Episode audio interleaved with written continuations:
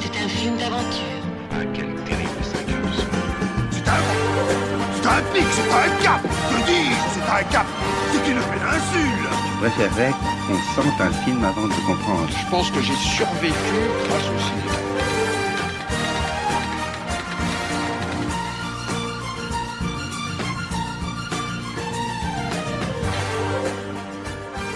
Une émission ensemble Bienvenue sur Cinéphile pour une spéciale Halloween. Aujourd'hui, Covid, mais pas de postillon, que du frisson. Nous, a- nous vous avons réservé un programme souriant, mais horrifiant. Pas de tête coupée, mais une ambiance endablée. Quoique les deux vont souvent ensemble. Je suis Laure et je suis entourée de mes très chers démons, euh, pardon, compagnons. Dimitri à la technique, Bonsoir. Aïsata, Bonsoir. Mathilde Bonsoir. et Franklin. Bonsoir. Franck Rhin. Oui, Franck Franck. Rhin. Tout à fait. Ouais. Il y a Franck Rhin avec nous aussi. Au programme, nous aurons Halloween de Carpenter avec le grand et beau Michel Mayer, parce que oui, on aime la VF ici, Frankenstein Ninja de Mel Brooks et bien sûr notre actu ciné. On se retrouve tout de suite après Halloween Mashup du groupe French Foods. À tout de suite.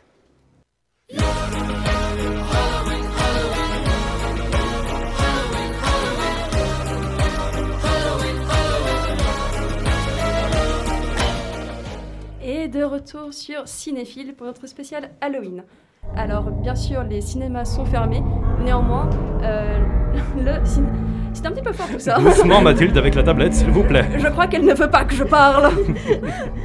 Et euh, oui, alors par contre, le cinéma, lui, ne s'arrête pas. Et peut-être que certains parmi nous ont vu des films. Je crois que c'est le cas de Dimitri. Oui, tout à fait.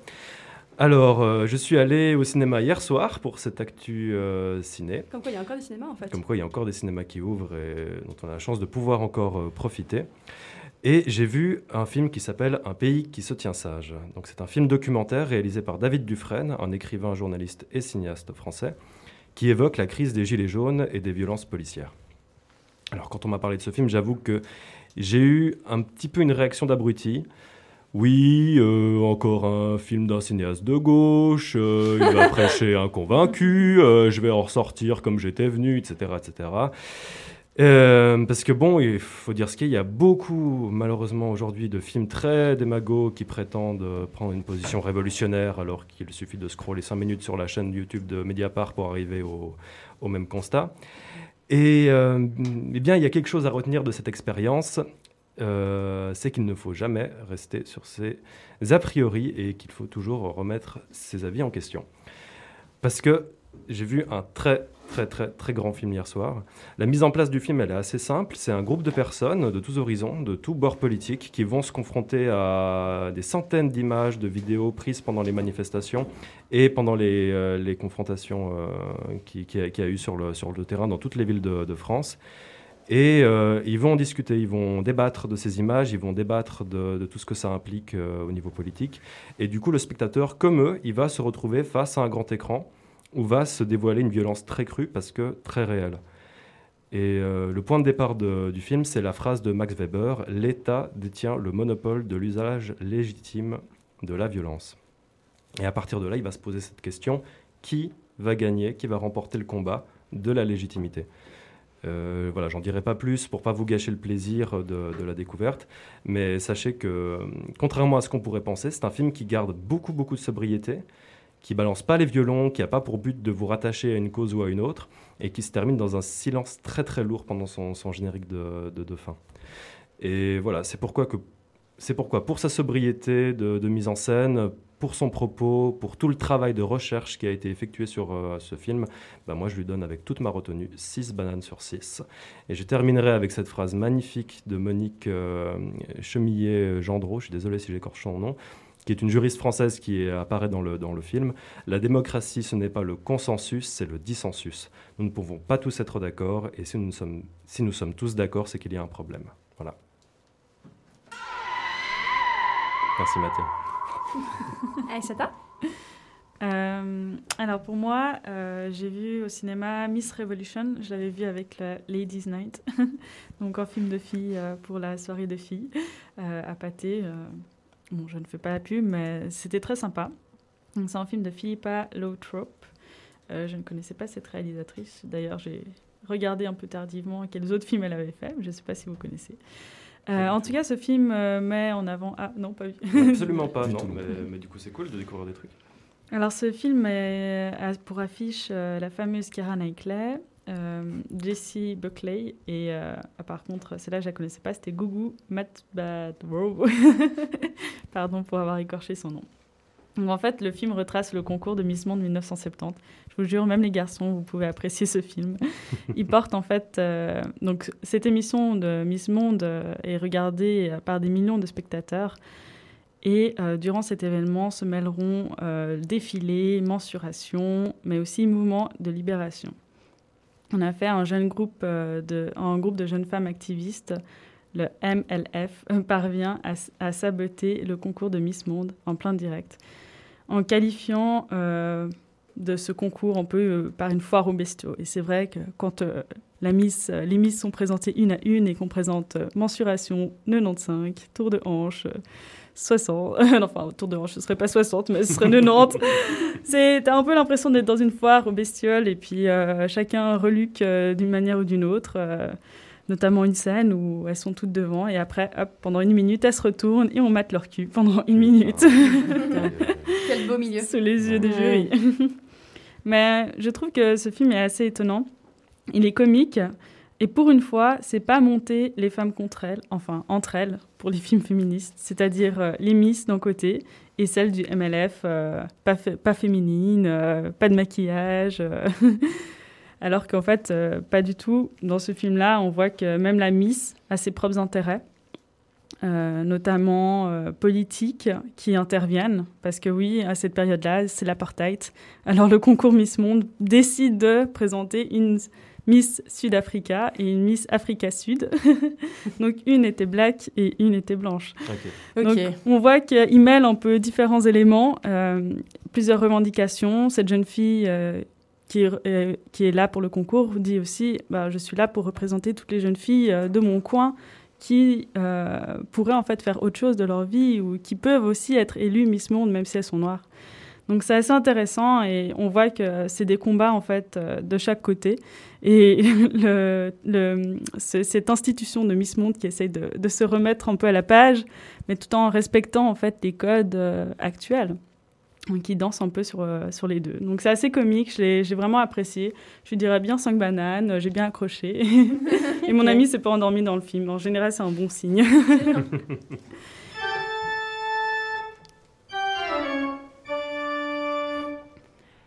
Et moi, euh, j'ai vu euh, Rebecca sur Netflix. Alors, je ne sais pas si vous le connaissiez, mais c'est un, totalement un remake du premier film américain de Hitchcock, Rebecca. Et voilà, et puis du coup, comme euh, je vais plus au cinéma, bah, je vais sur Netflix. Du coup, on peut s'autoriser ça à cinéphile maintenant. Alors, euh, pour le coup, il n'y a pas de grands changements avec le film original. Si jamais vous euh, l'avez déjà vu, vous, le reverrez en finale. Mais c'est l'occasion aussi d'avoir une mise en scène un peu différente, un goût un petit peu plus moderne de ce film qui a un peu vieilli maintenant. Et puis moi, je l'ai bien aimé. Les acteurs sont pas incroyable, mais bon, il faut leur taf sans plus.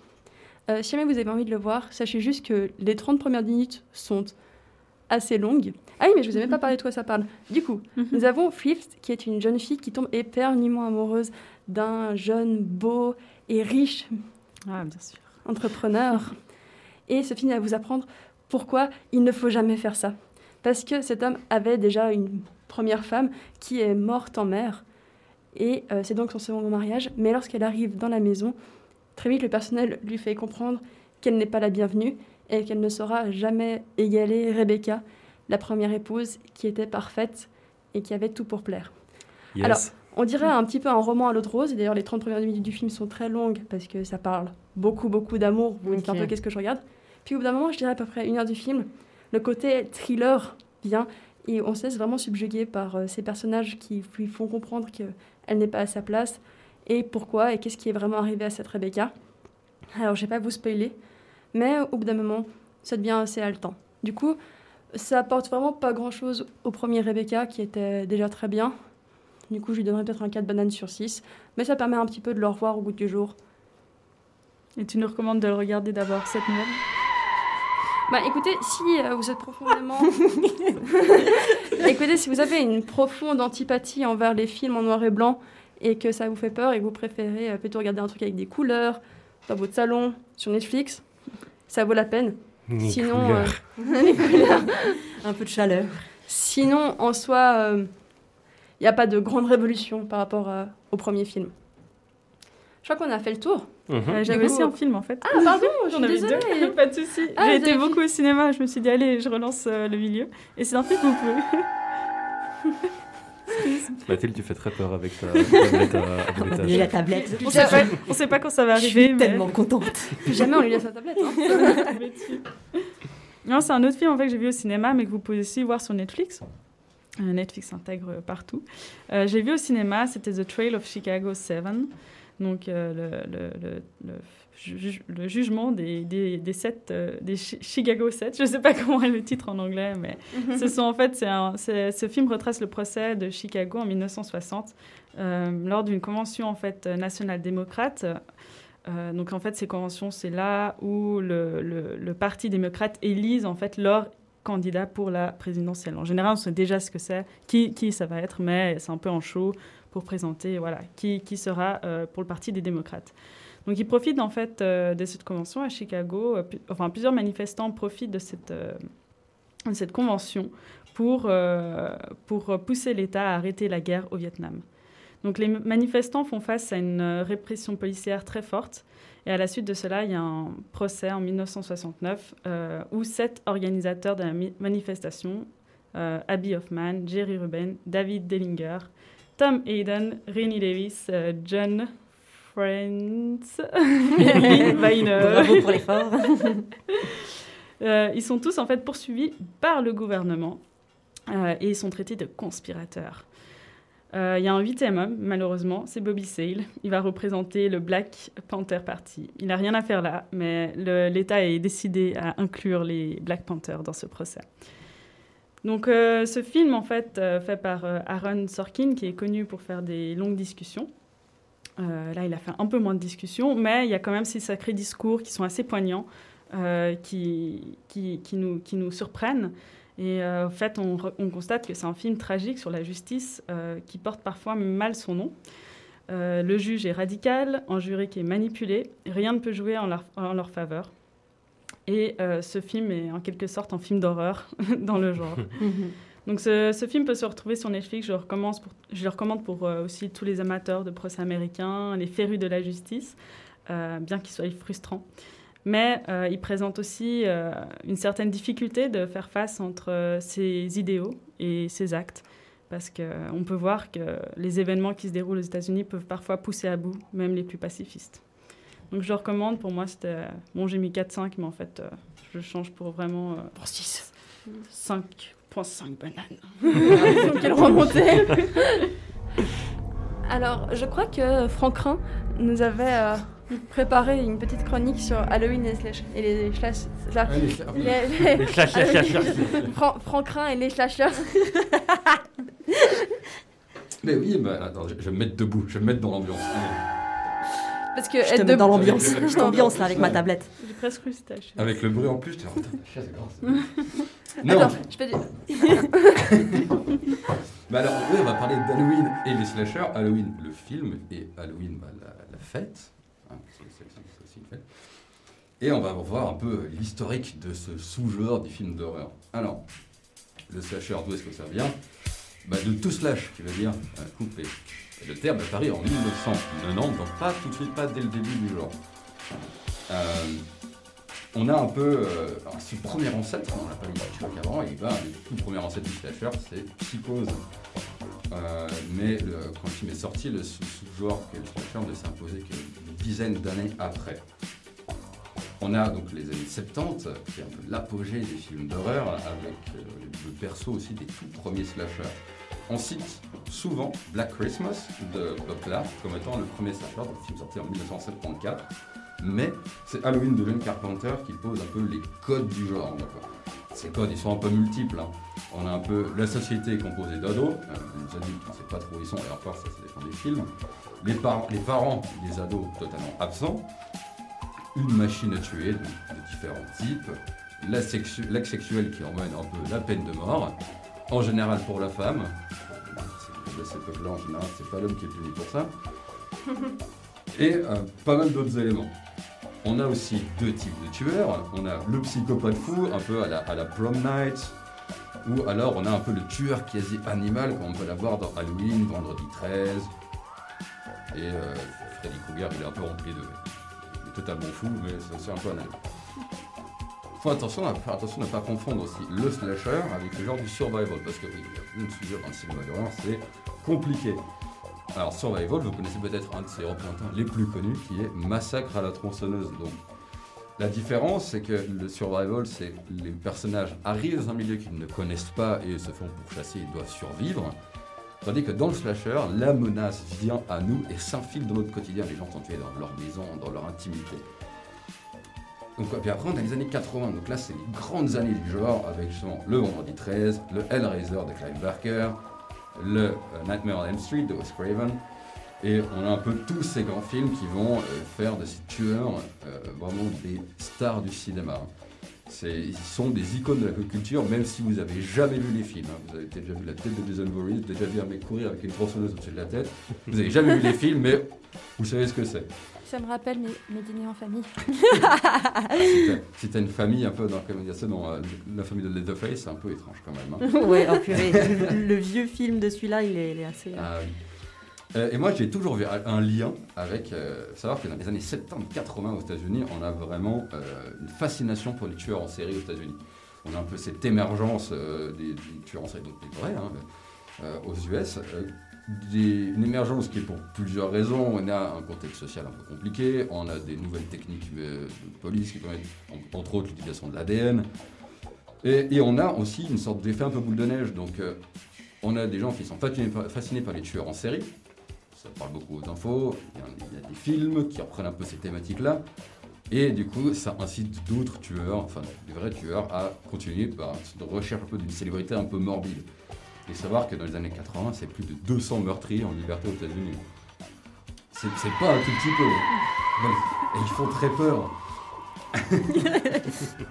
Ce bruitage m'a totalement fait, m'a- fait perdre et tout.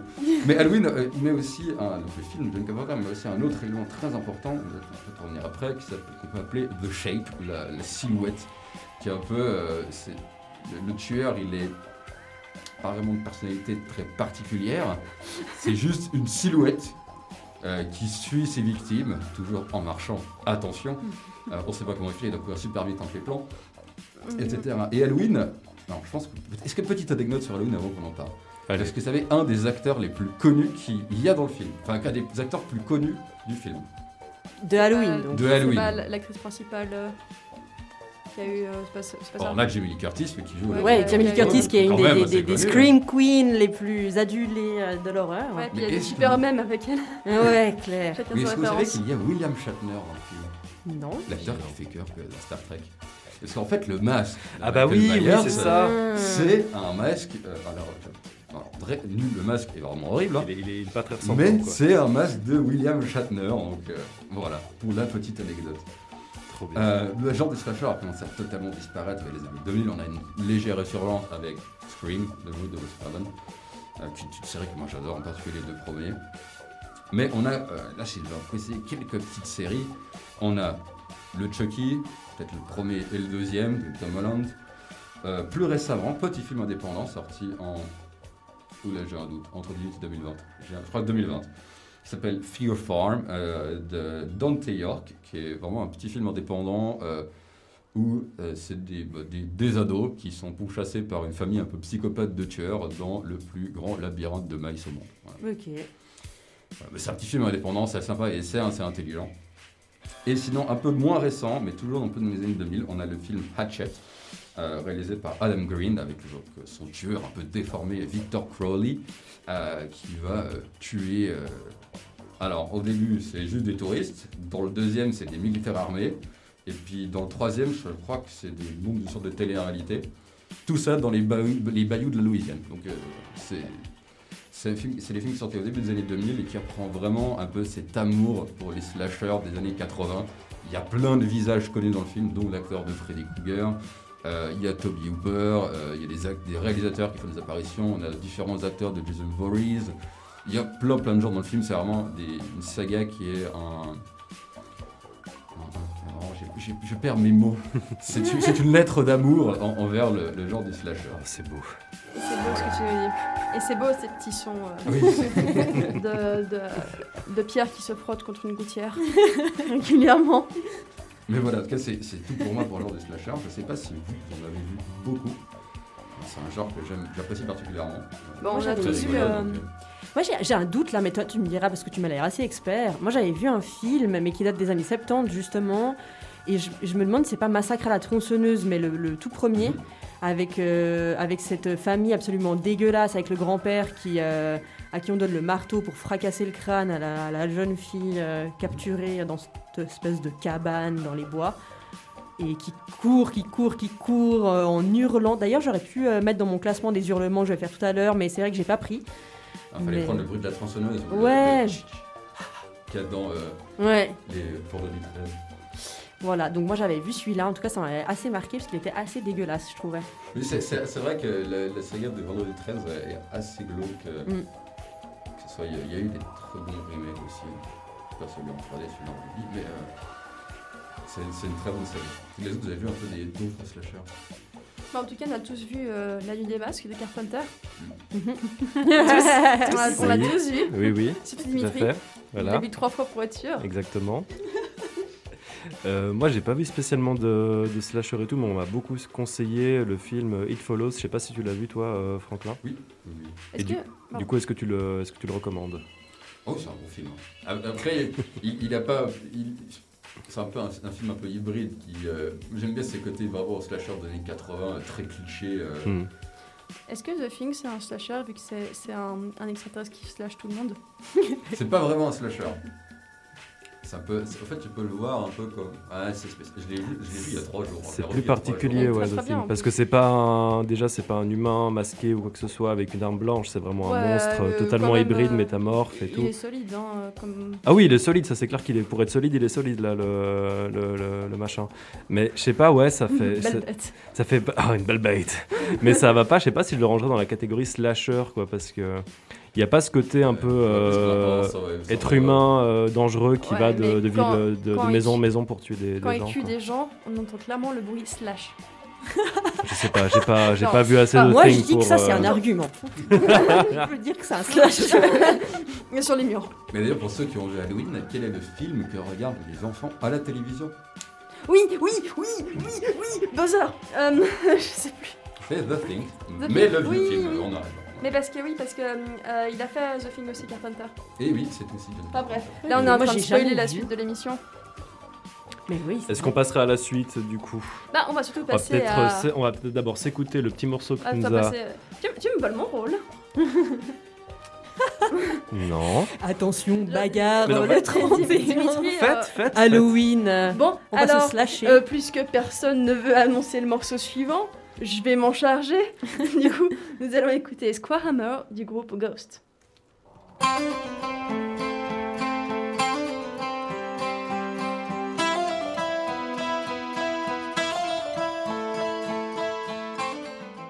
Et de retour sur Fréquence Banane pour l'émission Cinéphile. Alors actuellement, c'est notre fameux tour de table par rapport à nos deux films choisis, en l'occurrence Frankenstein Jr. de Mel Brooks et La Nuit des Masques de Park Carpenter. Et euh, comme c'est les plus jeunes d'abord, Frankenstein Jr. Oui Alors, c'est moi qui me suis chargée de préparer quelque chose sur ce film.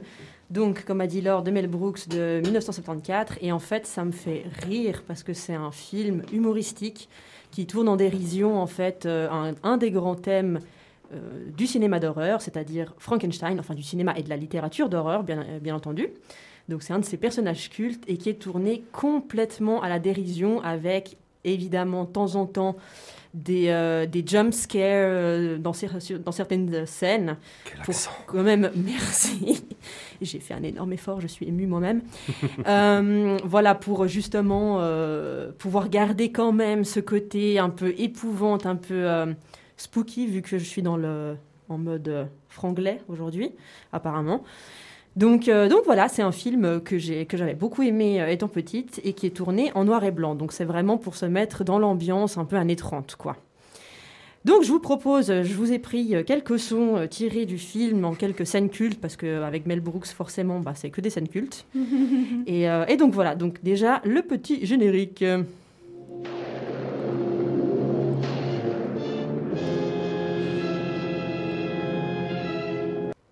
Alors déjà, rien que le générique, pour moi, il est culte.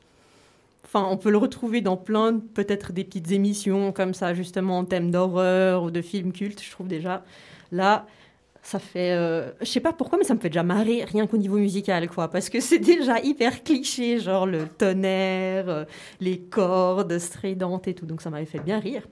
Et en gros, le plot donc du, du film, c'est euh, un descendant direct du docteur Frankenstein que nous connaissons tous, donc de Marie Shelley, qui euh, voilà, cherche à percer euh, dans une carrière de chirurgien et qui tient absolument à ce qu'on l'appelle Frankenstein et non Frankenstein.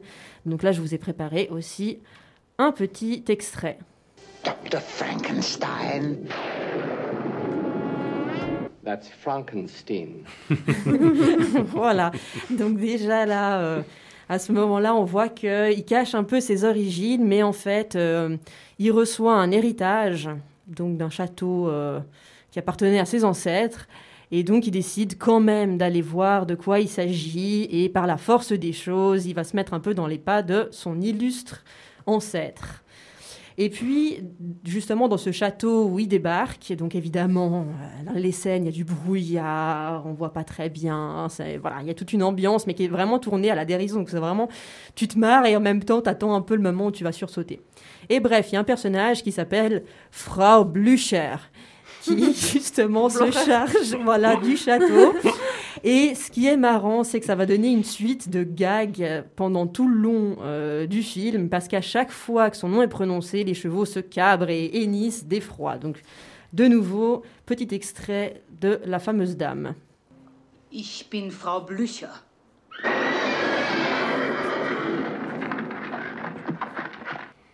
Voilà. Et donc, je pense, je sais pas, ils ont dû trop se marrer au montage ou peut-être voir certaines réactions en pré-projection. Et donc, du coup, ils en ont profité pour faire toute une suite de gags. Donc là, c'est Mel Brooks qui interprète le fameux gag. Nach Ihnen, Frau Blücher. Et là, Martin Feldman aussi, qui est quand même un des acteurs les plus caractéristiques euh, du film. Je sais pas si vous l'avez en tête, mais c'est cet acteur qui avait les yeux complètement euh, exorbités, dû bon, à une maladie de, euh, la thyroïde, hein, mais, euh, mais euh, qui est voilà, absolument super. Il a, il a de, ces, euh, de ces moments comiques euh, vraiment incroyables. Donc ça, c'est son interprétation. Il y a un thème récurrent hein, dans les chevaux. Voilà, exactement. Et ce qui est, moi, ce qui m'a fait mourir de rire, c'est qu'à un moment, il y a de nouveau ce gag où on dit Frau Bluch et on met vraiment dans. Voilà, on dit comme ça. Et, je crois que c'est Martin Feldman qui, du coup, tend l'oreille parce qu'il trouve que c'est bizarre que les chevaux se cabrent pas et hennissent pas. Et on entend vraiment des chevaux très, très au loin qui, d'un coup, se cabrent parce que le temps qu'ils aient eu l'info. Et du coup, ils sont vraiment. euh, super effrayés. Enfin bref, donc ça c'était un des gags les plus récurrents et celui qui m'a vraiment fait trop marrer. Et il se trouve que, comme je vous disais avant, le euh, docteur Frankenstein euh, décide d'aller dans les pas en fait de son illustre prédécesseur et euh, il discute voilà à table avec sa son associé, enfin son assistante Inga et Martin Feldman qui est une sorte de valet sur le fait que voilà comment procéder justement à donner la vie à un cadavre ou en tout cas à un cadavre recomposé. Et ce qui m'avait fait rire, c'est qu'un autre des gags, évidemment, sous la ceinture de ce film, c'est que, évidemment, si toutes les parties du corps seront plus grandes sur un cadavre composé, évidemment, il en va de même pour tout ce qui est organes sous la ceinture. Et donc, voilà, Inga. des pieds? Exactement, mais tu sais, les grands pieds. hein. Et donc, voilà, donc je vous propose d'écouter justement euh, la contribution scientifique d'Inga euh, dans la recherche de la vie. Je would have an enormous Schwanzstücke. Et voilà, et évidemment, vu qu'elle est allemande, elle parle de Schwanzstücke plutôt que de pénis ou autre. Pièce de porc. Et je crois que ouais, ça veut Ouais, dire ouais, ouais. un truc comme ça, sorte de saucisse quoi. Schwein, ouais, c'est. Ouais, voilà. Donc, euh, donc voilà. Pas très ralouf tout ça. C'était pas mal. C'était pas Ce mal. pas très halal tout ça. exact. Donc voilà, c'était mon petit tour d'horizon du film Frankenstein Junior. En tout cas, je le conseille. Moi, il me fait toujours mais mourir de rire. C'est tellement débile. Il y a vraiment là, ok, je vous ai donné, je vous ai spoilé pas mal des gags, mais c'est de loin pas tous les gags qu'il y a dans le film et ça vaut vraiment la peine. Et pour cela, je vais lui donner 5,5 bananes sur 6. Je suis les Oh. traces de Iseata dans euh, le rating des films. Et voilà. Est-ce qu'il y a quelqu'un qui aura son prénom bien prononcé durant cette émission? Personne. Non, mais en fait, le petit piège, c'est que sur Slack, j'ai marqué mon, mon prénom en fait sous, en mode pseudo, donc Euh. Ace Sata, avec euh, le jeu de mots avec la glace. Ouais, voilà. donc du coup, je crois que ce nom est resté. voilà, c'est ça, c'est exactement ça. Yes. voilà. Et sinon, d'autres avis? Je peux commencer si jamais? Voilà, je te mets une petite musique pour introduire ton Ouais, c'est bien, intervention. ça, ça colle bien avec euh, ma personnalité. euh, bah, surtout, moi, euh, je l'ai vu du coup. Et euh, je l'ai surtout trouvé drôle lorsqu'on a déjà vu le film Frankenstein, euh, l'original. Mhm, Parce qu'il y a tellement de petits trèfles où il y a des scènes qui sont quasiment les mêmes, mhm. mais débiles. Ouais. Genre la, la scène avec la, la fille qui lance des fleurs dans l'eau, qui est, qui est juste traumatisante dans le premier film parce que il- euh, la, la petite fille lance des fleurs dans l'eau et Frankenstein il se dit Ah, lancer des trucs dans l'eau Qu'est-ce que j'ai à portée de main? Un enfant, on va faire ça Ouais, voilà. Et euh, mais sauf qui est, qui est juste du coup. euh, Enfin, il joue vraiment là-dessus dans Frankenstein Junior avec le mec qui, qui est là lancer des trucs dans l'eau. mais bon. Ouais, c'est carrément, c'est carrément, c'est vrai, t'as raison, des références tout le long du film. Du coup, je me demande à quel point il est plaisant à voir quand, lorsqu'on n'a pas vu Mm. le film de base. Bah, je pense que à part ça, il y a des scènes qui sont mais tellement ridicules Ah, et la que scène si on de connaît, danse, comme la scène de danse. comme euh, Franklin disait tout à l'heure, euh, il y a- Franklin. il y a- Franklin. Cela ne doit pas rester. hein. voilà, qui, euh, qui disait tout à l'heure justement, voilà, il y, a des- il y a des personnages qui sont tellement cultes au final qu'on les connaît un peu tous, même si on n'a pas vu des films ou on n'a pas lu les livres, la littérature euh, qui, euh, voilà. euh, Après, c'est c'est toujours euh, ce, ce côté un peu quand tu as des films comme ça. C'est- C'est c'est- c'est un peu bizarre de regarder un film de 74 euh, avec nos yeux d'aujourd'hui parce que maintenant tu te Mhm. dis un peu ça a été fait à refait, mais c'est celui qui est un peu euh, à l'origine des Voilà. parodies de films d'horreur. exact, c'est ça. Du coup, euh, Et j'adore ça justement, les parodies de films d'horreur, ça me fait beaucoup trop rire. Mais tu sais quoi, je crois que je vais, je vais- je vais te suivre sur le 5 bananes. Ok, Je, je suis. trop bien. ACTA Ah, c'était Alors, Acétate. euh, Pire acétate, en pire, euh, cette émission, ça part en sucette, les gens. Oh, Domotro, ça va Je arrête maintenant Putain, J'en ai eu tellement des mauvais, euh, des mauvais pseudos, mais jamais celui-là. Domotro c'est ça. Dumbotro, c'est pas mal aussi. Dumbotro Dumbletro. Professor Dumbletro. Oh yeah. Ah, je suis, je suis chaud, ok. Moi je trouve Dumbledore, ça te va bien. C'est un mélange entre Dumbledore, Game of Thrones et la perdu de miserie. C'est genre l'espèce de Dumbledore super gore, tu sais. Dumbledore. Harry J'ai baisé ta matière. Oh, Non, mais c'est c'est bien. Ça m'arrive tout le temps, mon garçon. 10 points pour Gryffondor. Les émissions culturelles de fréquence banane. Bon, on s'éloigne un petit peu du, sujet, les enfants, je, je crois. Bon, Bon, alors pour moi, euh, qui suis à euh, je dois dire, bah, ça tombe bien que vous mentionnez euh, euh, avoir vu le film avant ou pas, euh, enfin d'avoir vu Frankenstein avant. Bah, moi, je ne l'ai pas vu. Puis effectivement, je l'ai trouvé drôle, mais pas si incroyable que ça. Et, et euh, j'ai bien envie de revoir, en tout cas, le Frankenstein euh, de base Mhm. avant de regarder celui-là. Parce que oui, bien sûr, tout le monde connaît Frankenstein. Ouais, euh, c'est- ouais, des rêves, quoi. Rien que, voilà, je, je connais l'histoire euh, de base, mais euh, j'avais pas voilà, fait le lien avec les différents plans qui sont repris, euh, ce côté un peu dramatique. Et je pense que ça, ça, ça ajoute quand même beaucoup d'humour Mhm. que tu comprends pas forcément en fait, de- Oui. du premier coup. Donc, euh, avec plaisir de revoir, euh, pourquoi pas ce Frankenstein, euh, ce premier, avant de regarder celui-là. Euh, mais dans tous les cas, c'est vrai que c'est assez impressionnant. Euh, rien que quand je devais retrouver le film, je, vois, je tapais Frankenstein, tu avais 15 000 suggestions. J'étais alors, attends, Frankenstein, machin, non, c'est pas celui-là, celui non. Ouais, c'est un des grands, grands personnages, un des grands thèmes euh, du film d'horreur, donc c'est vrai que c'est compliqué de, Ouais. de trouver le bon, quoi, je trouve. Ouais, il se, il se mélange en fait Mm. dans, dans beaucoup euh, de films vus et revus.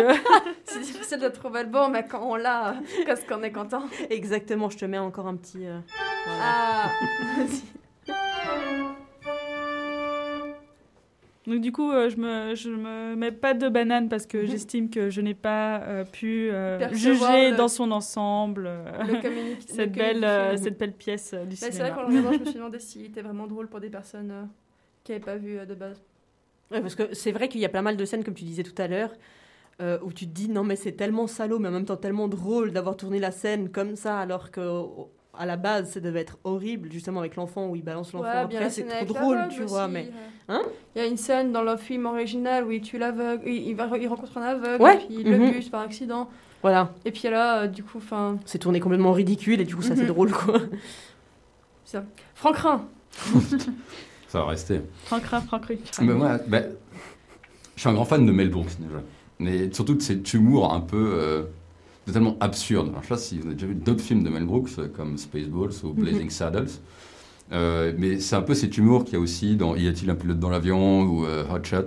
C'est vraiment de l'humour un peu de situation où si t'aimes pas le genre, par, pardon, pour montrer, il était une fois Y a-t-il un pilote dans l'avion, ma copine, ou Blazing Saddles de Mel Brooks.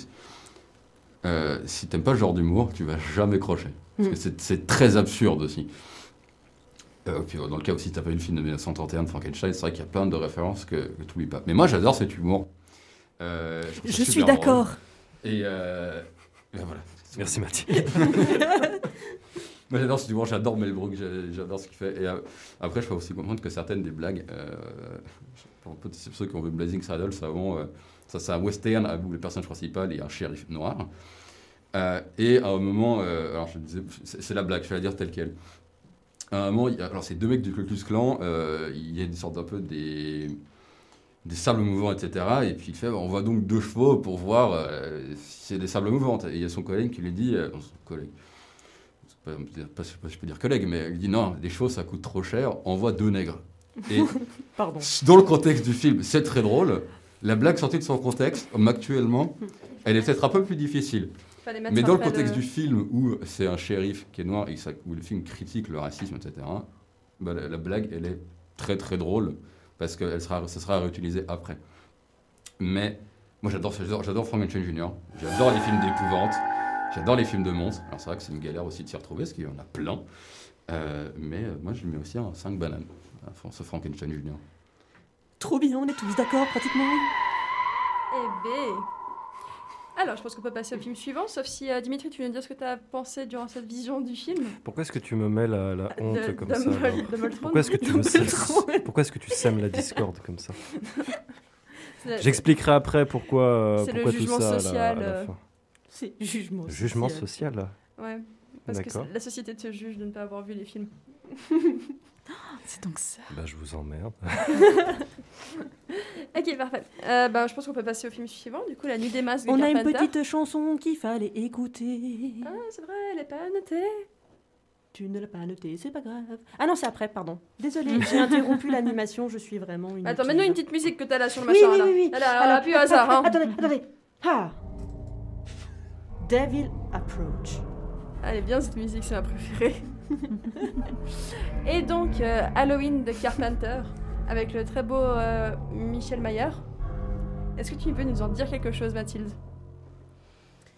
Bah écoute, euh, j'ai pas prévu de faire un mini résumé là-dessus, mais en tout cas, je sais que parmi les Scream Queen des films d'horreur, bah t'as Jamie Lee Curtis qui est Laurie juste Strode. incroyable. Ouais. Attends, tu t'as une autre actrice que tu préfères Non, euh, non, c'est juste que Laurie Strode est le nom du personnage Mhm. qu'elle joue. Euh, une jeune babysitter de 17 ans qui va vivre, je pense qu'on peut le dire, la pire nuit de sa vie. Oui, avec euh, un- une espèce de, de molosse qui, sans qu'on comprenne vraiment pourquoi ni comment, décide de, de la poursuivre et de la traquer durant toute la nuit d'Halloween à travers les différentes maisons. C'est vrai que la raison n'est pas donnée dans ce premier film. Non, bah dans le deuxième film, euh, il est donné dans les 30 dernières secondes. Mais euh, est-ce qu'on peut spoiler Est-ce qu'on peut spoiler? Ouais, J'allais aussi, ouais. spoiler le dernier film, donc vas-y. On peut spoiler. Allez, Dans le deuxième peut. film, on apprend que c'est parce qu'apparemment Laurie Strode sera la petite fille, la petite sœur de Michel Mayer. Et pour des raisons qui ne nous échappent encore, il veut la tuer. Quoique ça, ça dépend des versions. Si tu prends le dernier film sorti il y a pas longtemps. Alors apparemment, c'est plus sa sœur. Pour ceux qui ont vu le tout, tout dernier film sorti. D'ailleurs, la bande-annonce de la suite est sortie il y a deux jours. Le, le teaser du prochain. Mais euh, Mm. c'est un bordel sans nom de toute façon. Cette saga Halloween, il y a des films dans tous les sens qui prennent pas forcément la même timeline, qui respectent pas les mêmes films. C'est un bordel. Mhm. Du coup, euh, alors c'est vrai que le film, euh, aujourd'hui, il fait un peu rire. Parce que les scènes, euh, les scènes où il y a le Mi- Michel Mayer qui arrive avec son couteau, et puis on, on comprend, le film nous fait comprendre qu'on est censé euh, trembler et hurler de peur à ce moment-là. Alors qu'aujourd'hui, en 2020, ben, c'est un mec qui se balade avec un couteau. Mais euh, c'est intéressant de se dire qu'à l'époque, c'était euh, aussi révolutionnant pour le milieu du cinéma. Je crois que c'était un des premiers slashers, justement. C'est celui qui a inventé un peu le- les, les codes du genre, on va les codes du genre. Et voilà, puis c'est vrai qu'il y a aussi des moments avec Laurie Strode qui regarde par la fenêtre, il est là, elle regarde le preuve, elle re-regarde, il est plus là. Et euh, lui qui fait euh, des téléportations assez incroyables. Mais je sais pas, il y avait un peu de charme à le revoir. C'est c'est- ce coup du, du, du- du slash, du, du tueur qui te rattrapera toujours, c'est tellement partie des. C'est entre les gimmicks et le cliché euh, pour des slashers quand même. Et je crois que surtout, euh, ce qui est le plus euh, important dans cette musique, c'est la musique. Est-ce que tu peux te calmer, Mathilde, avec cette tablette, s'il te plaît? la musique, je sais pas si on l'a si on l'a téléchargée. De quoi, pardon? La musique de Halloween. On l'a pas téléchargé, non. Elle n'était pas dans le conducteur, mes, mes petits loulous. Donc, Sinon, c'est j'ai le thème de l'exorciste, on peut écouter quelques instants. Mais j'ai mis le thème de vendredi 13 aussi. Ouais, c'est assez similaire hein, quand même.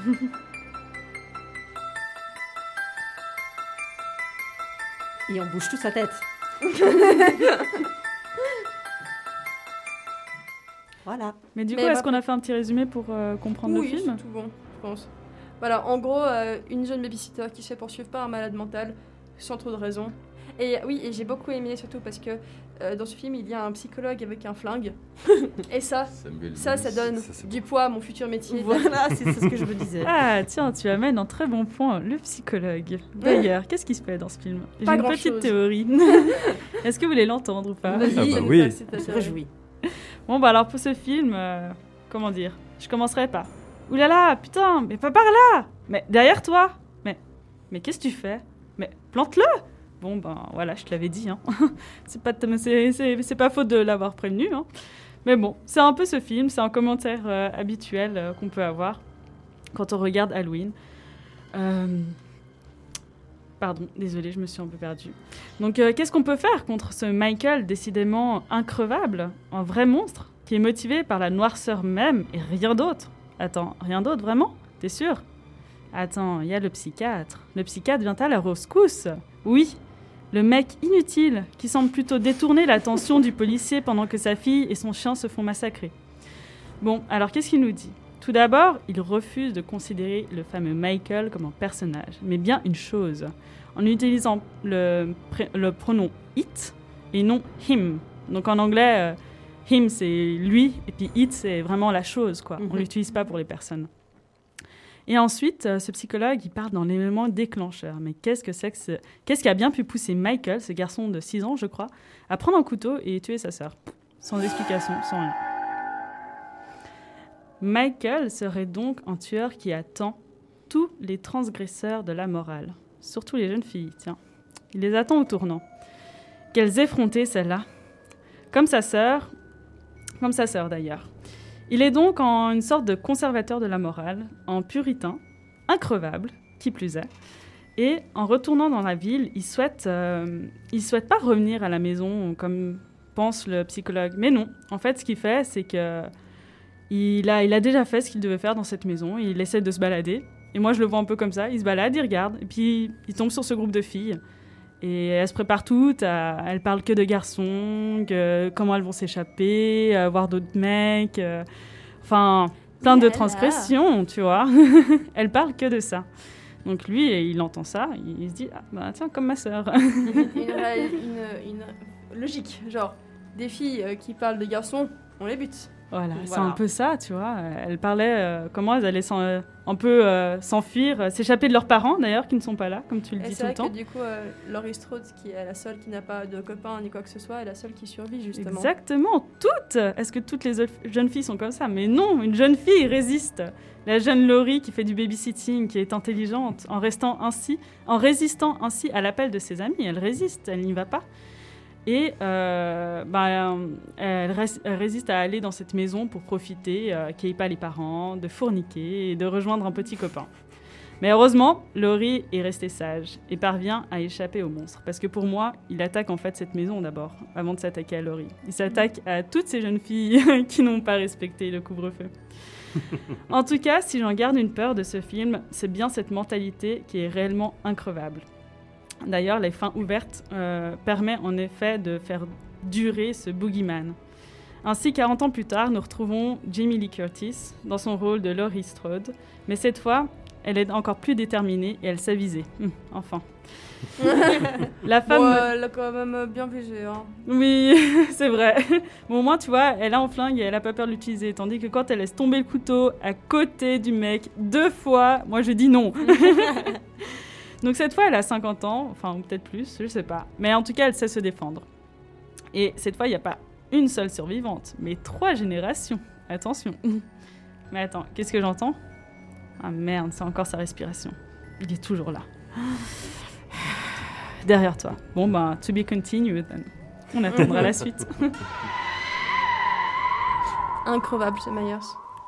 Ouais, vraiment. Je crois que c'est une sorte de monstre. euh, Il n'est pas humain, clairement. Il s'est pris six balles par euh, ce fameux psycholo- psy- psychiatre et il, re- il remonte, il repart. Mhm. Il vadrouille. Bah, Il y a eu un film de Rob Zombie euh, qui essaie d'expliquer un petit peu les origines du type, mais personnellement, j'ai vraiment pas beaucoup aimé le film. Ah, J'aime beaucoup la version de Rob Zombie. C'est sale, ça, c'est poisson et tout. Ouais, justement, c'était peut-être trop pour moi. pour, mes- pour, mes- pour ma sensibilité. Ouais, c'est vrai que c'est assez particulier. Mais du coup, euh, Franklin, je pense que tu as beaucoup de choses à nous dire sur euh, Halloween, toi qui es... Je suis fan de films d'horreur, oui. euh, bah ouais, je, je l'ai vu, euh, pas jeune. Quand j'étais petit, j'avais une peur bleue des films d'horreur. Mais J'avais peur de l'idée des films d'horreur. Et puis, il y avait 15-16 ans, je dis, bon, allez, je vais en regarder un. Et en fait, c'était. euh, Ah, mais en fait, c'est vachement bien. Et ça me fait pas peur. Mais c'est vachement bien, c'est très intéressant. Et quoi, des tout premiers que j'ai eu, c'était Halloween. Et euh, bah le revoyant euh, tout récemment, du coup, je, le re-regardais et entre-temps, j'avais vu euh, les, que- les quelques suites. Alors, pas toutes, hein, parce que euh, je les conseille certainement pas toutes. Les deux, les remakes, donc Halloween 1 et 2 de Rob Zombie, et la suite, sortie, euh, je sais plus en quelle année. En 2017 ou 2018, je crois, de mémoire. Et en revoyant ce premier Halloween, je me suis dit, on voit vraiment les éléments fondateurs de- genre, en, en tu vois, tu as beaucoup de visions en fait, euh, comme si on était un peu à la place du tueur ou derrière lui. On voit beaucoup de plans en fait on va voir les victimes, euh, la silhouette de Myers sur un côté du plan, en général son épaule, et nous on est juste derrière. Donc c'est ce côté un peu, un peu voyeurisme du spectateur euh, qui regarde avec une certaine satisfaction de voir ces jeunes filles se faire tuer. Et de nouveau, moi, je reprends ça un peu avec cette fascination qui est dans ces années sur le, meurtre et les tueurs, etc., où euh, il y avait un peu cette fascination macabre euh, qu'on peut avoir pour euh, ce genre de personnage. Je sais que chez mon cas, je, suis passionné des tueurs en série. Mais en le re-regardant, je disais aussi que même s'il a, il a mis des éléments fondateurs d'un genre, à regarder maintenant, d'être pas habitué à ce genre de cinéma, j'aime bien cri- critiquer un petit peu des films, je peux le critiquer, ça, ça peut pas plaire à tout le monde et manquer un peu de dynamisme, surtout s'il y a des films peut-être qui traitent le sujet un peu, un peu plus intelligemment, comme, bah, comme Scream, qui est très méta, qui est, qui, qui est des personnages un peu, un peu moins caricaturaux, même si là, de nouveau, ceux qui, ceux qui font de la, qui prennent de la drogue, qui font l'amour, le sexe, etc., euh, tout ça, c'est le décès, quoi. Euh, là, c'était. En fait, à à partir d'un moment, je sais plus s'il y a une vraie critique derrière ou c'est juste. Bon, ils ont fait ça avant, donc bon, on va faire la même chose, on va garder un peu le même cliché. hein. Ce serait un peu le moralisme américain, ou bien Oui, qui euh, serait derrière. Légèrement. Légèrement, ouais. Léger, léger. Léger. Ne faites pas de drogue, ça va vous faire tuer par un tueur en série. mais ça, peut-être c'est efficace, je sais pas. Bon, j'en doute quand même, mais, mais bon. Mais le film, le film est très très cool. Et je sais pas, pour ceux qui, ceux qui ont vu aussi les suites. En tout cas, le deuxième, euh, qui marque un peu. Il en en vaut fait, la euh, peine Le deuxième en vaut la peine parce qu'en fait, c'est un peu. Le 1 et 2 sont les deux films que voulait faire euh, Carpenter. Et euh, après, il y a eu le troisième, avec euh, Le sang de la sorcière, je crois. Et ce à la base, la série Halloween était vue plutôt comme une série d'anthologie qui devait traiter de différents éléments autour de la fête. Donc ça devait être Mhm. les deux premiers films sur Michael Myers, sur Michel Meyer, qui fait beaucoup moins peur du coup. Un peu le boogeyman. Voilà, et dans le troisième, c'est la société de consommation avec une marque qui essaie de. Alors, par contre, ça- alors, le troisième, ça casse un peu les genres, ça tue des enfants à tour de bras. Mais non Ah, si, les Pas les enfants Ah non, je leur dis non, pas le chien dans le premier, mais. hein. Moi, je me dis exactement pareil. Pas Moi, s'il y a genre des gens qui meurent, ou même des enfants, je m'en fiche. Mais alors, euh, les chiens, comme ça, Non, je mais peux un pas. chien comme ça, ça m'étonne qu'il se soit il fait étrangler. Quoi. Bon, vraiment, c'est le genre de truc C'est ce ce cher fini. Michel. Rien ne peut résister à Michel. Il n'y a pas un épisode du Fossoyeur de film d'ailleurs qui parle de. Exactement, oui, ouais, hein. du troisième. Exactement. Donc là, le troisième critique beaucoup la société de consommation, où en gros, c'est une sorte de. Ah oui, c'est- une marque. pas Michael Myers dans Non, le, du tout, du dans tout. le 3 même. Ouais. Bon, alors après, le film a pas du tout marché au box-office, puis les producteurs ont fait bon, on va peut-être faire revenir ce cher Michel. Euh, et du coup, ils ont fait revenir Michel. Il a une bonne Pour, gueule. pour des films qui ont beaucoup moins bien marché d'ailleurs. Mais les trois premiers, c'est à, à revoir aussi le troisième, c'est très intéressant, je vous le conseille. Mais euh, c'est vrai quand tu le regardes maintenant, et si tu as vu peut-être des slashers un poil plus modernes, c'est des années 80, c'est des années 2000, un peu peut-être un peu plus récent, il, il- il fait moins peur. en fait, je pense qu'il fait même pas peur. Le troisième? Non, le premier, le, Le le- troisième le- la nuit Oui, des masques. Non, si vous avez, si vous avez, enfin, vous voulez regarder une fois un film d'horreur, mais que vous aimez pas avoir peur, je pense que vous pouvez regarder celui-là parce que vraiment qu'il a fait peur à la sortie et même maintenant, euh, Ouais, c'est un peu, Il est, il est pas gore. il y a, euh, pas de gouttes de sang. Enfin, pas- on voit des tétons, ce qui Oui. de nos jours mais ça, c'est un truc totalement, hein, est totalement condamnable de nos jours, particulièrement sur Instagram.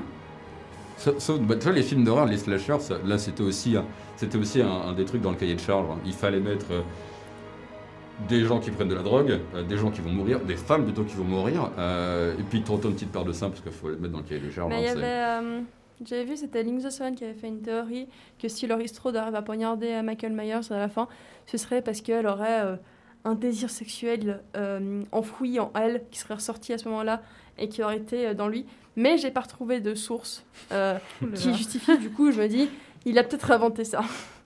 C'est vrai. J'avais entendu, j'avais vu cette théorie aussi sur Luke Dawson et euh, j'ai pas cherché plus. loin. Ouais, j'ai pas trouvé de source. Du coup, euh, je me dis, peut-être qu'il l'a inventé. Mais en tout cas, si, si vous voulez un peu tester les slashers, c'est vraiment le un des plus accessibles, on va dire. Parce qu'autant euh, Massacre à la tronçonneuse, euh, c'est. Puis il est un peu hein. marrant, c'est marrant. Ouais, il enfin, est, genre- il est drôle quoi. Genre, il- ouais, genre, je sais pas, ce, ce vieux bonhomme comme ça qui arrive et qui fait Oh là là, je vais tuer des jeunes filles. Ça- C'est un peu marrant. Ce vieux bonhomme, il doit avoir, il, je crois qu'il a quasiment 25 ans, je crois. Oh là là J'ai 25 ans. Parce je qu'il je crois qu'il est, il est resté euh, au- euh, 15 ou 17 ans en, emprisonné, et quand il était, il était tout jeune, il doit avoir 5-6 ans, il doit avoir Ah euh, ouais. 6 ans entre 25 francs. et 21 ans lorsqu'il euh, il a 21 ans quand il s'échappe en fait. Mais c'est quoi ce moment de ta vie où tu te décides, de ta 21 ans, et tu te dis Mais qu'est-ce que je vais faire samedi soir? Tuer des, des adolescentes. Ne faites pas ça Le chez vous. Voilà, exactement. Exemple à ne pas suivre. De toute façon, cette année, il n'y a pas vraiment d'Halloween, alors c'est bon. Ah oui, on a- mais- voilà, ah, ça par va. contre, il a un masque et c'est important. D'ailleurs, aujourd'hui, il y avait personne. On aurait dit le jour d'après, quoi. En ville, il y avait personne, je trouve, non? Vous n'avez pas trouvé la même chose Ouais, non ouais, ouais, moi Ouais? j'étais surprise à quel point il y a T'as pas. vu? Toi, t'habites vers les grottes aussi. Donc, Ouais, euh, mais dans que- les magasins, euh, euh, aussi normalement t'as 10 000 euh, accessoires d'Halloween, de citrouilles Ouais. partout. Oui, Puis là, voilà. On voit que Laure en fait a un problème avec sa chaise. Oui. Elle s'est levée Vous entendez les bruits mécaniques que vous entendez Exactement. tout à l'heure. D'ailleurs, je vais en rajouter une ça. couche. Ah oui. Voilà. Mais en tout cas, si Je vous me aimez sens les films mieux. de Carpenter, c'est un des moins bizarres et euh, des- Ouais, un des moins hein, Thing. pour ceux qui ont vu L'Entre de la Folie ou même The Thing. hein, Si vous aimez les chiens particulièrement. Ah oui, non, regardez pas The Thing si vous aimez les chiens. Ah ouais, Non. bah alors je vais pas regarder Ah alors. hein. Sinon, je, je vais être traumatisée. Est-ce qu'on s'écoute un petit morceau de L'étrange Noël de Mr. Jack ou euh, Mathilde Oui. Ok, c'est- alors, les trans de Matthew Jack, et tout de suite après pour une chronique sur les cris d'horreur. Oui. Mettre un bout de gruyère à l'intérieur d'une souricière. Il viendra le renifler, mais on sera là pour la refermer. Non, moi j'ai un meilleur plan pour attraper ce vieux sacripant. Faut le faire bouillir dans une marmite et le manger avec des termites. Ah, mais tu as reçu. Ah, insupportable musique, mais maintenant c'est fait. Pas autant que les mignons, non D'ailleurs, j'ai remarqué qu'on n'a pas eu pour euh, On n'a pas eu les mignons, mais On n'a pas eu des mignons. C'est vrai, c'est vrai, c'est vrai. C'est tellement- agréable et tellement intelligent et tellement. euh, Je pense que chaque, à chaque fois qu'un mignon parle, je perds 10 points de QI. Peut-être que j'en avais beaucoup avant. Heureusement, il parle pas trop non plus. Ouais, voilà. Ça t'évitera des dommages cérébraux trop importants. Oui, alors, si vous voulez bien, on part un peu dans un... Je vous ai préparé un top 5 de ce que je trouve être les meilleurs cris dans l'histoire du cinéma, mais j'ai pas mis que des films qui sont classés euh, parmi les films d'horreur. Parce que je trouve qu'il y a plein d'autres films aussi où tu as des sc- Scream Queen qui sont tout à fait valables aussi, même si c'est pas de but euh, en blanc un film d'horreur. Par contre, j'ai été un peu sexiste et je m'en excuse sur les ondes de fréquence banane, c'est que je n'ai mis que des femmes, à une exception près. Donc voilà, je suis désolée, mais j'ai pensé pour une prochaine chronique, je ferai peut-être les meilleurs cris d'hommes. C'est juste que c'est vrai que à Hollywood, j'ai l'impression les cris d'effroi d'hommes, c'est beaucoup plus rare. C'est plutôt des cris de colère ou de, tu vois. Chez les nanas, par contre, on a des, des jolis cris d'effroi et c'est assez cool. Donc, ce que je vous propose, en fait, en gros, j'ai fait des fichiers audio un tout petit peu plus longs que quand j'ai fait ma chronique sur Frankenstein Junior, c'est-à-dire que j'ai voulu inclure un petit peu, englober ce cri dans la scène. Donc du coup, je vous propose de passer tout de suite au cinquième titre de euh, mon top 5. Et je vous laisserai deviner, bon, celui-là c'est assez évident d'où je l'ai tiré, mais je vous laisserai deviner par la suite d'où ça vient.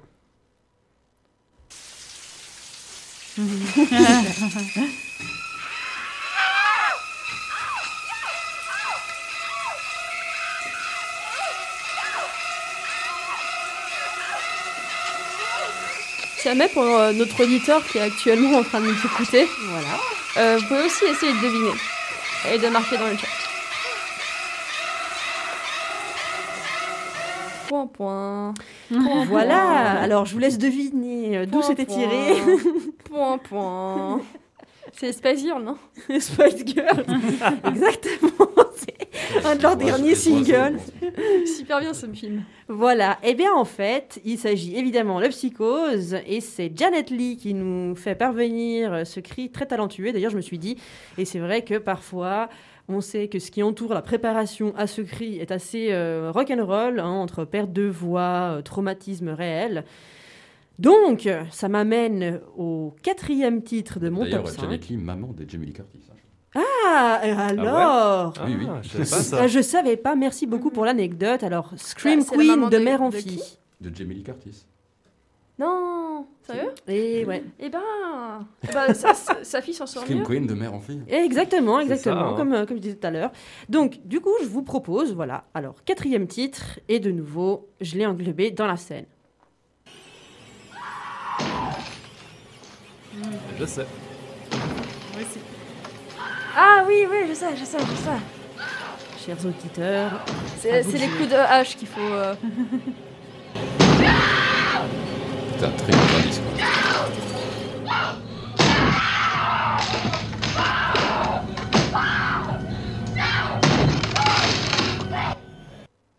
Voilà, je me suis fait plaisir. T'as en pas laissé la réplique. euh, Et non, bah C'était justement. quoi déjà la Mais tu nous réplique fais la réplique du coup.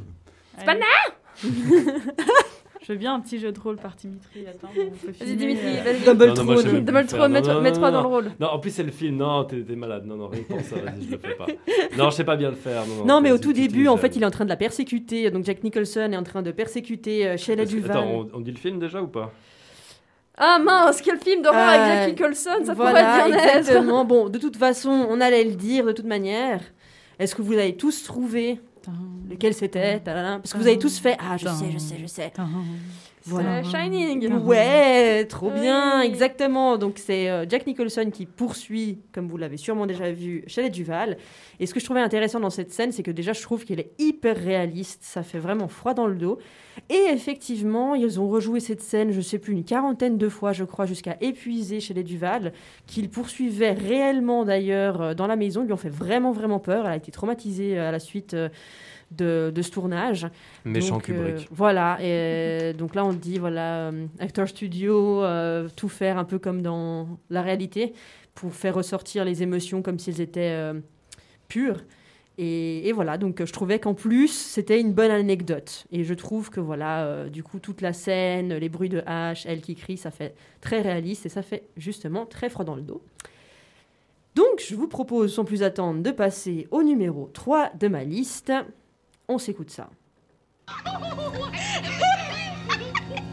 It was awful,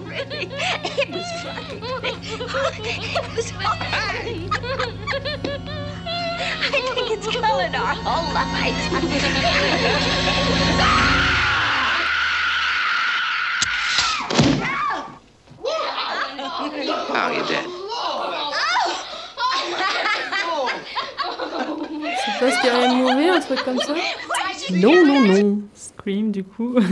Non plus. Je l'ai pas. Indice, ce n'est pas un film d'horreur. Ah bah... bah, Pour une émission sur les films d'horreur, je trouve que... Voilà, mais c'est pour faire un piège. Non, alors en fait, il s'agit du film Who's Afraid of Virginia Woolf? Avec Liz Taylor notamment, et celle qui crie, c'est Sandy Dennis. Alors il ne s'agit pas d'une scène de meurtre à proprement parler, en fait tout simplement un des personnages, ils sont en train de discuter de- dans le salon, un des personnages se lève, alors c'est filmé un peu à la film d'horreur, on se demande ce qui va sortir, parce qu'il est dans les, dans les manteaux, les, les portes-parapluies, etc. Et là, effectivement, il sort un parapluie, il se retourne vers les gens qui parlent et qui rigolent, et il va pour ouvrir le parapluie qui s'ouvre avec des couleurs et tout ça. Et en fait, il fait simplement peur euh, à la pauvre Sandy Dennis, mais qui fait un cri. Moi, quand j'ai entendu ce cri, je me suis dit, mais c'est quoi ça? D'où est-ce qu'elle a sorti ça? Et euh, alors je sais pas, j'ai pas trop euh, étudié par rapport au- autour de la scène, comment ça s'est passé sur le tournage, si elle avait pas fait une crise cardiaque tout simplement à ses autres collègues acteurs, parce qu'un cri comme ça, en plus pas dans un film d'horreur, donc pas un contexte où peut-être euh, on lui avait dit au préalable, il faut que tu t'entraînes à crier parce que voilà, il faudrait que tu nous fasses tel cri et tout. En tout cas, je le trouvais absolument magnifique, de très grande qualité euh, vocale. Je sais pas ce que vous en pensez. C'est assez puissant. hein. Puissant, n'est-ce pas? Ouais. Ouais, on sent que ça venait vraiment du Ça bas vient- de la gorge. là. Exact, vraiment, euh, tout était crispé, quoi. Et puis, dans le genre euh, cri euh, vraiment crispé et incroyable, je vous propose le numéro 2 de ma liste.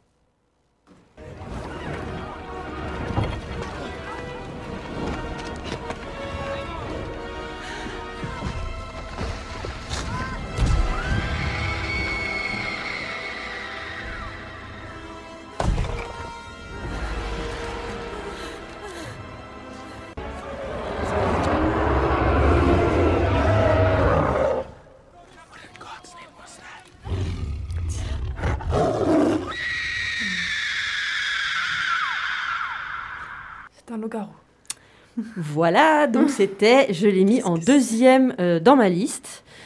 Est-ce que vous voyez quel film, de quel film il s'agit? J'ai eu un doute. C'est pas The Host par hasard? Non. Non, c'est pas The Host. En tout cas, vous pouvez entendre. Il y a une grosse bête. Il y a une grosse bête. Il y a une grosse bête qui fait aussi partie euh, du de bestiaire de films d'horreur. C'est un loup-garou De films d'horreur, hein, donc euh, C'est- pas un loup-garou. Pacte, pacte des loups, non C'est un peu plus, disons, C'est un tigre. Godzilla. pas, pas, pas, pas loin, je quoi dirais. C'est un kaiju Godzilla, j'ai dit. Non, Non. C'est un gros Lazare. et non, Non, plus. Est-ce que vous donnez votre langue au chat? Ouais, on donne notre langue à Godzilla. Très bien. Alors, il s'agit de King Kong et Ah, de Naomi Watts. Ah, qui nous fait le plaisir de le hurler. Je ne comprends pas pourquoi elle n'a pas reçu l'Oscar pour son cri, parce que je le trouve absolument génial. Parce que hein.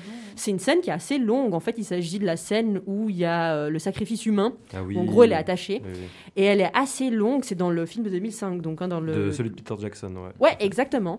Et en fait, en gros, euh, elle est attachée, elle est en train de paniquer. Moi, je trouve que quand on regarde cette scène, on, a vraiment l'empathie de se dire Mon Dieu, mais moi, si j'étais dans ce cas-là, mais je ferais quoi? Tu peux rien faire. Et à un moment, il la penche comme ça. Elle peut, elle peut rien faire parce qu'elle a attaché une sorte de truc euh, en bois. Donc, il penche cette espèce d'énorme croix sur laquelle elle est crucifiée, limite. Et, euh, à ce moment-là, en fait, c'est là que King Kong arrive, qui est tellement énorme. Et c'est là que, justement, dans la scène, le type dit Mais qu'est-ce que c'était que ça? Et elle le voit apparaître euh, à travers la brume et la fumée. Et là, quand elle se rend compte de ce que c'est, mais elle est, elle, elle en peut plus, quoi. Elle sort, son, son âme, ses tripes lui sortent par la gorge, quoi. Donc, c'est pour ça que je l'ai mis en numéro 2 et je vous propose d'écouter le top 1.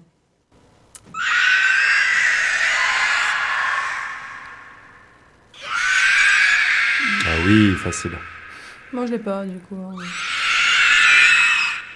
Alors, je donne la parole à Dumbletrone pour qu'il nous dise, parce que c'était un petit clin d'œil pour lui, donc pour C'est qu'il nous gentil, dise, ça. euh, voilà, d'où ça vient. Alors, c'est dans l'Océan des Anneaux, c'est un cri des Nazgûl. Exactement. Et je crois que, du coup, pour faire ce cri, Peter Jackson a enregistré sa femme. Alors, au début, au début, Alors, effectivement, la c'est l'anecdote, hein. Alors l'anecdote, oui, effectivement, il a- ils avaient pris, alors sa femme ou une journaliste, je me rappelle plus exactement, mais quelqu'un, un humain qui devait faire ça. Et le problème, c'est que il voulait vraiment un cri suraigu. Et à force de prendre, euh, voilà, des- des- de, de faire des prises de son, la personne a eu les cordes vocales endommagées. Et donc, ils ont décidé de mélanger ça, en fait, à un bruit de train qui freine. Ok. Donc, et la prochaine fois que vous entendrez un train freiner, vous pourrez justement... Tu pourras te euh, retourner vous vers pourrez quelqu'un et Eh dire ben, les Et là, vous pourriez, vous Exactement. pourriez entendre le train qui traîne et vous ferez Oh, ça me fait penser à ma femme. Mon Aussi. Dieu. Ah non, c'était ma femme. Voilà, aussi, effectivement. Voilà, donc c'était le top 5 euh, des cris que je préfère en film d'horreur. Alors, je ne sais pas si vous avez d'autres à ajouter qu'on pourrait s'écouter éventuellement une prochaine fois, ou si vous êtes d'accord avec mon classement. Au cas où. Non mais c'est intéressant aussi ce que tu dis que tu trouvais pas mal de que des cris de femmes parce qu'en Mhm. fait au final c'est que la base de recherche est Mhm. très euh, féminin. Ouais, Ou alors, Et, si euh, l'homme crie, il crie comme une femme. Et du coup, ça lieu une blague. voilà, hein, exact. Ouais, c'est vrai, ça. à part Parce que ça. hein. généralement, c'est les... Enfin, sinon, les, les tueurs sont plus des, des hommes. Et euh, les survival girls sont plus des girls. Le, Tout le à fait. profil général. Oui, c'est vrai, Ouais, là, le c'est cri, très genré, euh, le cinéma d'horreur. le cri de... Il y a quoi ça, comme. ça me fait penser au cri, juste à un cri masculin qui, bon, qui pour le coup, j'avoue, m'a fait mourir de rire, mais c'est le but recherché. C'est dans le cinquième élément, le présentateur de radio, quand il fait des cris suraigus. Non, mais cet acteur est incroyable. C'est un acteur années 80, début années 90, j'imagine. Euh, je me rappelle plus comment il s'appelle, mais il est génial. C'est un acteur les afro-américain incroyable. Mhm. Bon, leur tourne si on veut Ça donne envie de faire une recherche en tout cas. On va gentiment s'écouter euh, The Flower of Carnage de Meiko Kasi.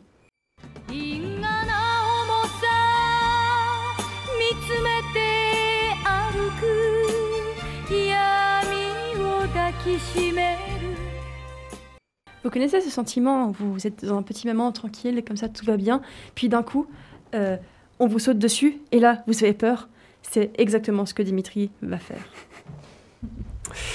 Et oui, les amis, parce que j'ai été très, très, très mauvais élève cette semaine. Je n'ai pas eu le temps de regarder ni l'un ni l'autre des films dont, on a parlé. C'est pour ça que je n'ai pas dit grand-chose.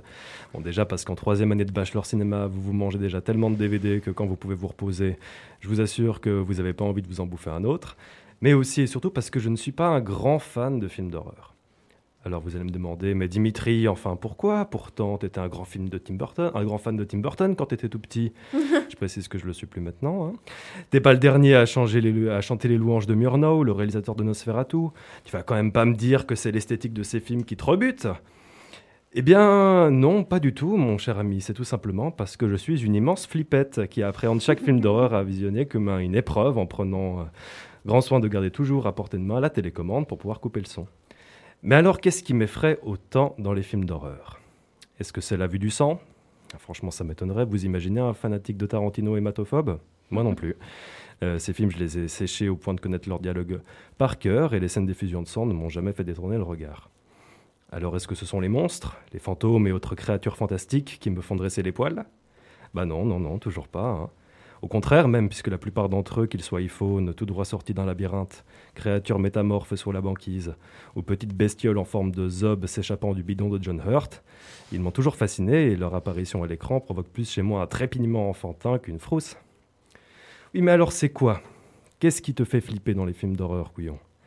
Eh ben, je vais te le dire, mon ami. Ce qui me rend littéralement ouf dans ce cinéma-là, ce qui me donne envie de défoncer l'écran de mon ordi à main nue ou de faire brûler le duplex cinéma de Belexer, c'est ça.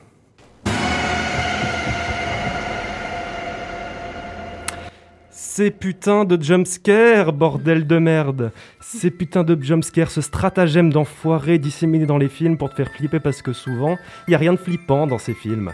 Alors pour ceux qui ne savent pas, les jumpscares, hein, c'est un événement dans un film, le plus souvent à la fois sonore et visuel, qui a pour but de te faire sursauter pour créer de la tension et de te mettre les nerfs à vif. Sauf qu'aujourd'hui, à moins que tu aies passé toute ta vie à regarder en boucle la VHS des aventures de Winnie l'ourson, bah, tu le sens quand même venir le jumpscare dans un film d'horreur. Tu vois bien quand les personnages se taisent, quand la musique s'arrête, quand la, lumière du film se fait un petit peu plus sombre.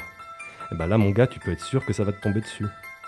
Alors, il y en a qui disent qu'ils aiment bien ça, que ça fait partie du jeu, que c'est ce qui leur permet de rester dans le film. Mais moi, les enfants, mais ça me rend ouf de stress. Moi, je commence à ressembler à Tweak, le gamin qui boit trop de café dans South Park. Du coup, je me retrouve un petit peu. euh, je me retrouve avec, euh, à regarder tout le film avec le volume sonore qui gravite autour de 5. Et j'appréhende chaque coin de couloir comme un abruti parce que je sais. Je sais que potentiellement, il y a une petite vieille super moche avec quatre dents en moins qui va proposer des brownies sur un beaucoup trop, un ton beaucoup trop mielleux, accompagné d'un orchestre de cuivre qui va jouer qu'une seule note sur un volume beaucoup trop élevé. Après, et afin de me dédouaner un peu et euh, euh, d'échapper à toute remarque offensante, j'ai une bonne excuse. Il paraît que, il paraît que je possède des réflexes particulièrement bien aiguisés. Et ça, c'est pas moi qui l'ai dit, c'est mon pédiatre quand j'étais petit. Alors, pour l'anecdote, quand je devais avoir 5 ou 6 ans, il s'est approché de mon genou avec un petit marteau en plastique. Il m'a dit On va voir si t'as des bons réflexes, Dimitri. Il a donné un petit coup, mon pied s'est propulsé en avant, il a shooté au passage le petit chariot de travail qui a failli se renverser sur le cou, et mon médecin m'a regardé en me disant Tu as des bons réflexes, Dimitri. Donc voilà les amis hein, pour mon rapport au cinéma d'horreur. Alors si jamais un jour vous me proposez d'aller voir Conjuring 4 ou Poltergeist 27, eh ben soyez pas trop surpris si je vous dis que ce soir je suis pas trop dispo ou si je vous vante les mérites du dernier du Pontel. Trop bien.